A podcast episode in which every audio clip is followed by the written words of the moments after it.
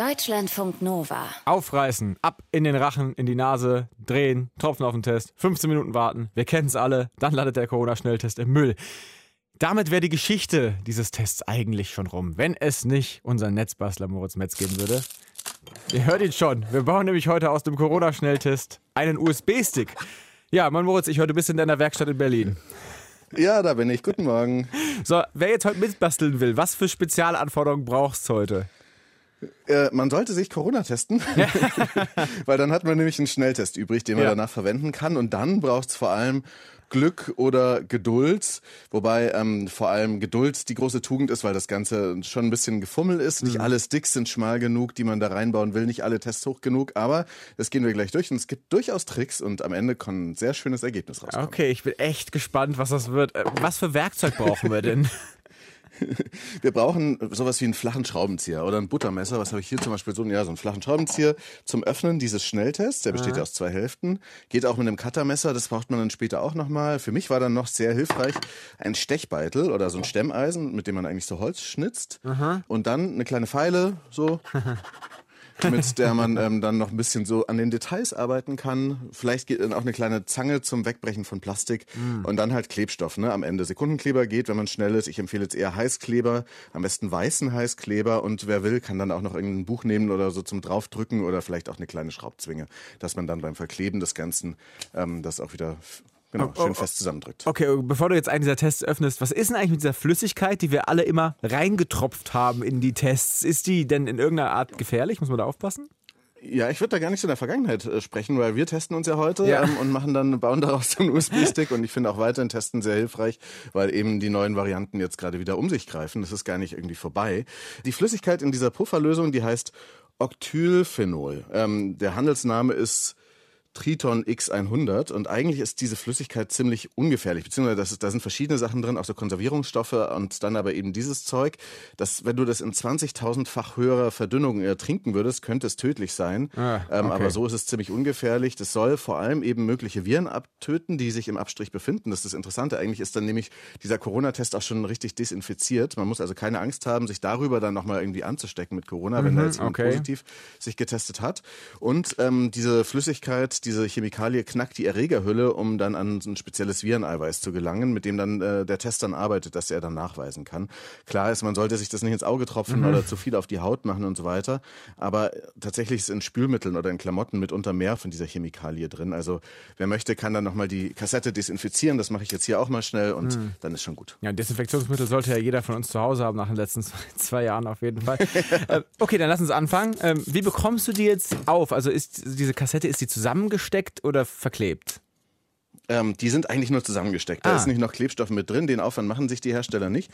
Und jetzt nehme ich mal hier meinen flachen Schraubenzieher und gehe dann an der Seite rein. Das sind wie gesagt zwei Hälften oben und unten. Die meisten Tests haben ein so ein bestimmtes Format und das kann man dann einfach relativ leicht so, ich weiß nicht, ob man das jetzt hört, aber aufhebeln und dann sieht man innen drin eben so Plastiknasen und auch eben diesen Teststreifen, den man dann ähm, einfach rausnehmen kann. Das Ganze ist eigentlich letztlich nur ein besserer Halter dieses ganze Plastikgedöns für diesen kleinen Teststreifen da drin. Man kennt das vielleicht sogar noch von Schwangerschaftstest. Okay, und wie sieht es dann innen aus? Ähm, naja, es ist nicht ganz glatt. Da sind dann, wie gesagt, so, so Stifte, die ineinander greifen, ähm, damit das Ganze äh, zusammenhält. Das ist eigentlich echt wirklich nur gesteckt. Und das sind aber noch ein paar mehr Erhebungen, die dann auch dafür da sind, diesen Test zu fixieren, also diesen Teststreifen zu fixieren. Manchmal ist der reingeklebt, manchmal ist der aber auch nur einfach reingelegt.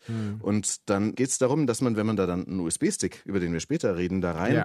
reinlegen möchte, dann muss man diese Nupsis und diese Kanten an der Stelle so ein bisschen entfernen. Und das mache ich eben mit diesem Stechbeitel dann. Und wusstest du übrigens, es gibt so ein Standardformat für diese Tests, also die meisten, die ich hier habe, das sind jetzt welche aus dieser Charge, die mal die Berliner Regierung, äh, die Berliner Landesregierung den Eltern gegeben hat, Ah. ähm, um ihre Kinder regelmäßig zu testen. Und lustigerweise sind die nicht besonders genau. Also da hat Ja, man eher das okay. Gefühl, die bringen Super, wahnsinnig super. viel. Ähm, genau, aber das Interessante ist, diese Tests haben oft zwei mal sieben Zentimeter. Und ein alter Freund von mir, Taz-Redakteur Michael Brake, der sammelt diese Selbsttests, die er selber gemacht hat und hat ein gutes Dutzend verschiedener Tests äh, schon gesammelt und hat dann mal über die Ästhetik von denen getwittert und geschrieben. Und das wollte ich jetzt hier noch rezitieren. Michael hat geschrieben, weißlich sind sie alle, changieren aber von einem taubengrau-bläulichen Ton über Schneeweiß bis zu einem warmen Beige. Dann die Schrift. Mal ist sie schwarz, mal blau, mal grau gedruckt, mal sind die Buchstaben nur leicht erhaben oder vertieft Teil der weißen Kassette. Okay, also für alle, die jetzt einschalten, wir sind nicht bei Deutschlandfunk Kultur, sondern bei Deutschlandfunk Nova. ähm, äh, aber lass es weitermachen. Jetzt hast du die beiden Hälften vor dir. Was jetzt? Genau, die, da sind jetzt diese Nupsis zu entfernen. Und da muss man ein bisschen aufpassen, wenn man mit so einem Stechbeitel arbeitet, weil der ist vorne sehr scharf. Man schnitzt sozusagen dieses Plastik weg. Und das mache ich jetzt mal am besten in meiner kleinen Vorrichtung, die ich mir dafür gebaut habe. Man kann aber einfach irgendeine Kante nehmen. Also man kann ein Stück Holz nehmen und das da so dagegen legen und dann schiebt man auch in die gleiche Richtung mit dem Stechbeitel.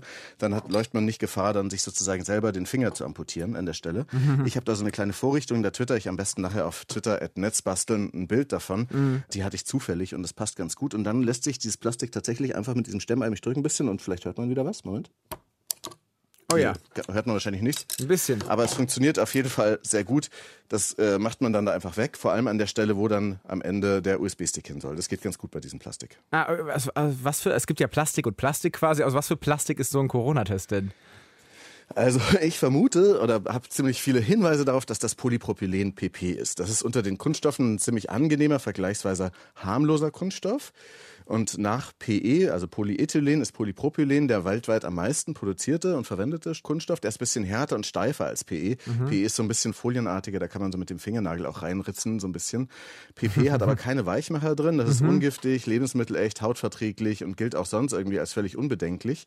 Ähm, also deine Klamotten haben möglicherweise auch ein bisschen PP drin, mhm. gerade jetzt in deinem Körper.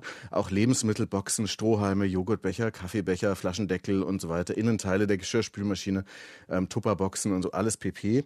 Und ähm, auch dieser Teststreifen, auf dem sich die Flüssigkeit innerhalb des Corona-Tests innerhalb dieser Kassette verteilt, ist auch aus PP-Vlies dann gemacht. Und PP ist halt ein Thermoplast. Das kann beliebig oft eingeschmolzen werden. Äh, ab 165 Grad wird das dann flüssig und erstarrt dann wieder. Also man kann damit relativ viel machen. Trotzdem sollte man aber auch sehr sparsam damit umgehen, weil wie alle anderen Kunststoffe oder fast alle anderen wird es ja trotzdem hergestellt aus Produkten von fossilem Erdöl. Hm. Und auch bei der Herstellung entstehen echt giftige Stoffe und so weiter. Also man okay. sollte da trotzdem jetzt nicht verschwenderisch mit umgehen. Ich frage mich das ja immer noch beim Testen, weil man sammelt ja über die Zeit wirklich so viel davon. Was passiert eigentlich mit diesem ganzen Corona-Testmüll, den man da zusammengesammelt? Man entsorgt den ja im Hausmüll, am besten in so einem reißfesten Beutel, wie die oft beiliegen. Und ah. tatsächlich ist auch durch die Pandemie der Müllberg gewachsen, aber eher so durch Krankenhausabfälle. Ne? Also kalifornische Forscher haben Daten aus fast 200 Ländern analysiert und das Größte war einfach die Schutzkleidung in Krankenhäusern, aber mhm. auch so viel so Takeaway, Einwegverpackungen von Leuten, die sich halt nach Hause Essen bestellt haben, anstatt ins Restaurant zu gehen und Online-Shopping und so weiter. Ah, okay, ja. Und äh, bei den direkten Corona-Materialien, die man im Haushalt benutzt, sind es weniger als 8% des Müllberges, die die privat Privathaushalte dabei tragen und nur 0,03 Prozent des Plastikmülls kommt dann aus Corona-Tests. Also das ist eher wenig, aber ja. trotzdem kann man ja was damit machen. 0,03 ist dann wirklich nicht mehr so viel insgesamt gesehen. Was passiert denn üblicherweise mit diesem ja, PP, diesem Plastik, wenn wir es wegwerfen. Ja, das lässt sich vergleichsweise gut recyceln. Mit so einer Nahinfrarottechnik kann man das äh, bis zu 98 Prozent sortenrein äh, trennen in den Mülltrennanlagen. Und dann darf es nicht mehr für Lebensmittelverpackungen verwendet werden. Dann wird so ein Rezyklat daraus erstellt. Ich denke, das ist so ein Granulat und das steckt dann zum Beispiel in Blumentöpfen oder in Autoarmaturenbrettern oder in Parkbänken ah. solche Sachen. Teilweise wird es auch einfach verbrannt. Dann steht, entsteht halt auch wieder CO2 ne, oder landet halt auf Mülldeponien. Da ist es eigentlich nicht so schlimm, weil es sich halt einfach nicht abbaut. Das liegt dann da einfach nur. Aha. Aber in den Meeren kann PP, wenn es zerrieben wird, zu Mikroplastik sich verreiben und das ist dann wieder ein sehr großes Problem. Also, wie gesagt, weniger ist besser dabei. Okay, du bist ja multitaskingfähig, das heißt, während du mir das alles erklärst, wie weit bist du jetzt mit dem Entfernen dieser Innennupsis? Ja, die sind eigentlich jetzt weg. Ähm, das Ding ist bereit, äh, einen USB-Stick einzusetzen. Okay, ich bin richtig gespannt. Wir bauen heute aus einem alten Corona-Schnelltest einen USB-Stick. Ja, die Idee ist von, nicht von uns, sie kommt aber von Moritz. Wie bist du drauf gekommen? Nee, sie kommt auch nicht von mir. Ah. Ich, äh, das ist die Idee von Christian Brüggemann ah. aus Paderborn. Ja. Der hat getwittert vor ein paar Tagen. Ähm, ich zitiere wieder, ein Kollege hat einen Corona-Test in einen USB-Stick umgebaut, hm. Smiley, und das gab dann, ich glaube, über 25.000 Likes mit diesem Foto dabei, weil das einfach so absurd ist. Ne? Ja. Zwei so Dinge, die man sehr gut kennt, äh, in einem. Und dann habe ich einfach die Netzbastel-FollowerInnen bei Twitter direkt gefragt, ob wir das am Sonntag nachbauen sollen und ich hatte selten so viele Likes für einen Tweet. und hier sind wir. Ähm, ich habe aber auch mit dem besagten Kollegen von Christian, der das ja erst nachgebaut hat und erfunden hat, gesprochen. Der heißt Mario. Okay, und was hat jetzt Mario, der quasi der Erfinder des USB-Corona-Sticks gesagt.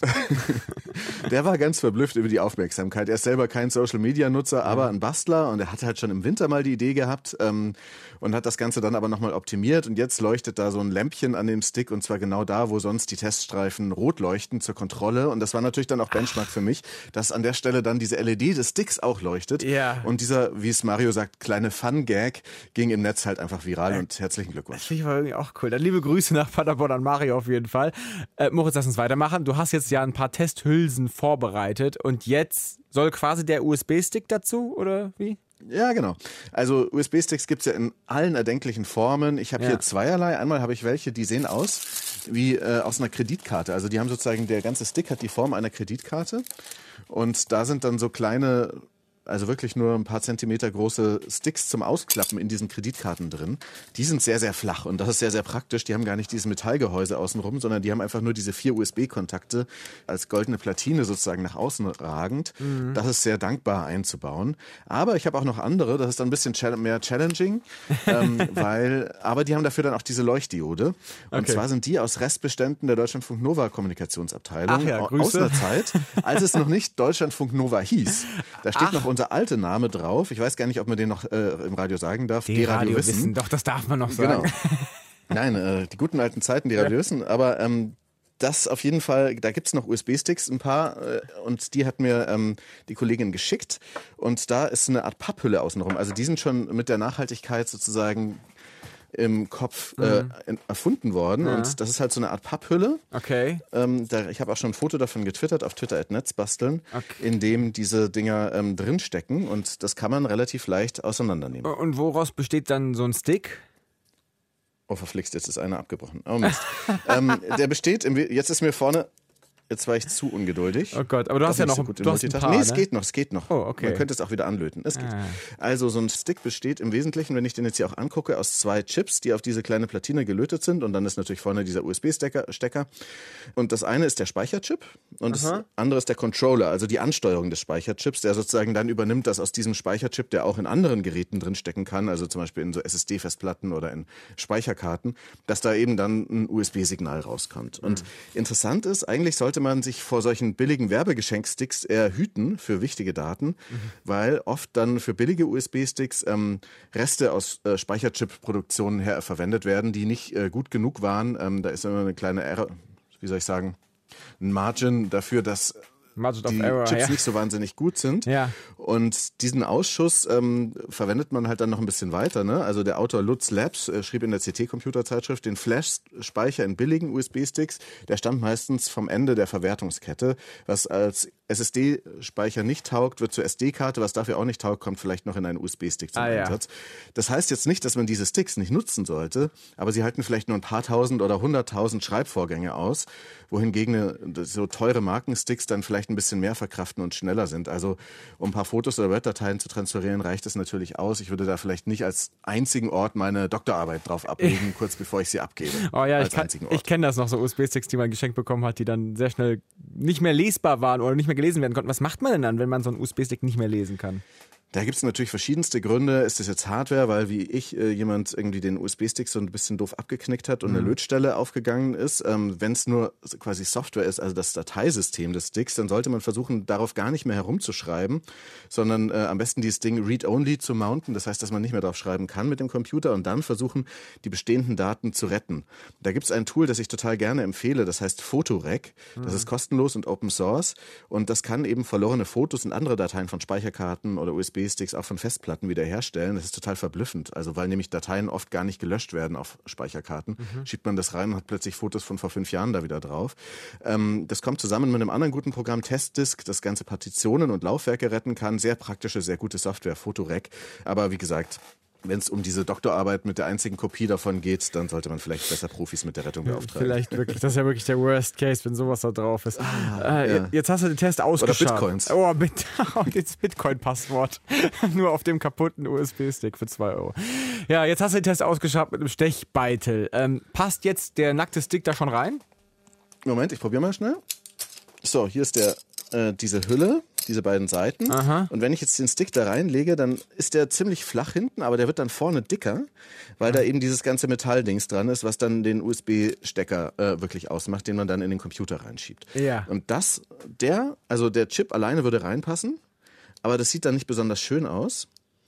Ähm, weil dann vorne das zu lange rausragt. Wenn ich aber versuche, das Metall äh, mit einzubauen in diesen Corona-Stick, dann wird's eng. Beziehungsweise dann äh, entsteht da ein Spalt und dann passt es nicht ganz rein. Ähm, auch muss man natürlich jetzt innen nochmal vorne ähm, gucken, das habe ich jetzt schon mal gemacht, ähm, bisschen den Stick so geöffnet, dass er, dass da vorne das USB-Ding rausgucken kann. Dann kann man da auch noch ein bisschen rumfeilen an der Stelle und naja, wenn ich das Ding von der Kreditkarte nehme, Moment mal, das liegt hier. Wenn ich das reinstecke, das passt natürlich gut. Und da müssen wir uns Ah. jetzt ein bisschen entscheiden, gehen wir jetzt den leichten oder den schweren Weg. Und es gibt aber einen drei Etagen Doppeldecker, ähm, drei Trippeldecker Supertrick. Den hat sich mein lieber Bruder ausgedacht, als wir gestern hier zusammen daran ein bisschen gebastelt haben. Mein Bruder war schon immer ein bisschen besser in so kleinteiligen Modellbau-Geduldssachen. Okay. Ähm, der ist wirklich da total gut drin. Ähm, ich bin dazu ungeduldig. Also Grüße an Kaspar und da gibt's einen Trick, wie gesagt. Ja, wie geht der? Ja, man nimmt einfach mehrere Testkassetten. Man hat ja üblicherweise genügend übrig und man nimmt sozusagen zwei Böden und stapelt diese drei Hälften dann aufeinander und schneidet dann eine Aussparung aus und kann da dann sehr schön den Stick reinlegen und dann hat man ein sehr dickes Gehäuse, wo man dann diesen ganzen Stick einfach schön reinlegen kann. Und das hat echt gut funktioniert, sieht gut aus. Ich habe davon auch schon ein Foto getwittert, aber noch nicht im fertigen Endzustand. Das mache ich dann ein bisschen später. Okay, da braucht man mehrere. Ich bin jetzt echt, ich hätte ein paar äh, behalten sollen. Ich krieg zwar wieder jetzt neue dazu, aber wenn ich jetzt ein paar gehabt hätte, hätte ich wenigstens ein paar Mal scheitern können. Jetzt muss ich äh, erstmal wieder sammeln, bevor ich es nachprobieren kann. Okay, sag nochmal, falls der Stick jetzt eine Leuchte hat, wie kriegt man es hin, dass sie an der richtigen Stelle dann wirklich ist? Genau, das ist dann nochmal ein bisschen fummeliger. Und zwar geht es darum, diese Leuchtdiode, je nachdem wie tief man das Metallteil da in den Stick reinschiebt oder in dieses Gehäuse reinschiebt, ähm, verschiebt sich natürlich dann auch die Position dieser Leuchtdiode. Die ist jetzt in diesem Fall bei diesen alten D-Radio-Wissen-Sticks rot. Ähm, das ist natürlich sehr elegant, dass die rot ist. Und wir wollen aber auch nicht, dass die dann dieses gesamte Feld, wo früher der Teststreifen war, ähm, erleuchtet, sondern ja wirklich nur diesen einen Streifen. Und da ist der Trick, dass man was Lichtdichtes erstmal drüber, also erstmal nimmt man ein Stück Papier. Dann Ja. klebt man da von unten ein lichtdichtes Klebeband dran. Und das schneidet man dann alles so aus, dass es da reinpasst. Man macht aber auch an der Stelle, wo der Streifen erscheinen soll, einen kleinen ähm, Schlitz. Da klebt man kein Klebeband hin. Und dadurch entsteht dann sozusagen an, genau an der Stelle ein Teststreifen, wo man es haben möchte. Ist ein bisschen fummelig, aber mein Bruder ist, wie gesagt, sehr, sehr gut darin, sich das auszudenken. Soweit war ich noch gar nicht mit meinem anderen Stick. Aber wie gesagt, ist total super geworden. Und ähm, dann muss man das Ganze da drin noch befestigen. Okay, und wie, wie machst du das? Wie befestigst du den Stick jetzt am Ende da drin? Ja, hier wärmt schon. Das hört man jetzt nicht, aber man kann es sehr gut riechen. Die Heißklebepistole warm. Äh, die wärmt sich gerade schon auf.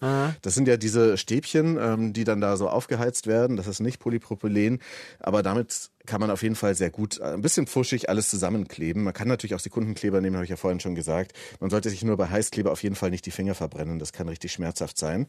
Und das mache ich jetzt mal an der Stelle. Moment, so, hier ist die Heißklebepistole und setze da jetzt ein paar so Punkte. Erstmal klebe ich nur den USB-Stick innen fest. Der verträgt diese Hitze übrigens ganz gut, weil diese Chips ja auch in Hitze zusammengebacken werden.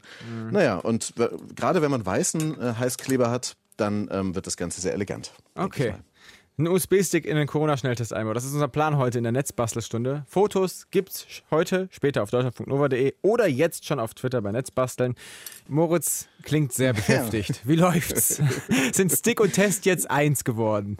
Ja, Stick und Test sind eins geworden. Ich habe es noch nicht endgültig verklebt, weil ich noch Fotos machen muss und das geht nicht während der Schalte, die wir ja gerade haben, dass man uns auch hören kann. Aber da mache ich dann gleich nochmal ein finales Foto. ähm, aber es sieht auf jeden Fall, glaube ich, gut aus. Ähm, das ist sozusagen jetzt mit so Klebeband verklebt von Deutschlandfunk Nova. Sieht auch gut aus. Und wenn ich jetzt diesen Stick in den Laptop schiebe, ähm, den ich hier vorbereitet habe, dann sollte man dieses Geräusch hören, was immer entsteht, wenn man einen Stick in den Laptop schiebt. Probieren wir es mal aus. Moment, auf die Plätze, fertig. Ah, Ja, da war's. nicht nur das, sondern es sieht auch super aus. Oh, herrlich. Das Nämlich genau geil. da, wo dieser Teststreifen dann ist. Ich glaube, die Stelle, wo einfach nur die Kontrolle gezeigt wird, nicht die Stelle, dass es positiv ist. Oh Leuchtet jetzt ein sehr schöner roter Streifen Hm. und es sieht total super aus. Ich teile da gleich, in, wenn wir fertig gesendet haben, ein Foto davon. Ich stelle mir das so geil vor. allem immer geht zu so einem Laptop und sieht, jemand hat da einen USB-Stick und ist ein Corona-Test da drin stecken.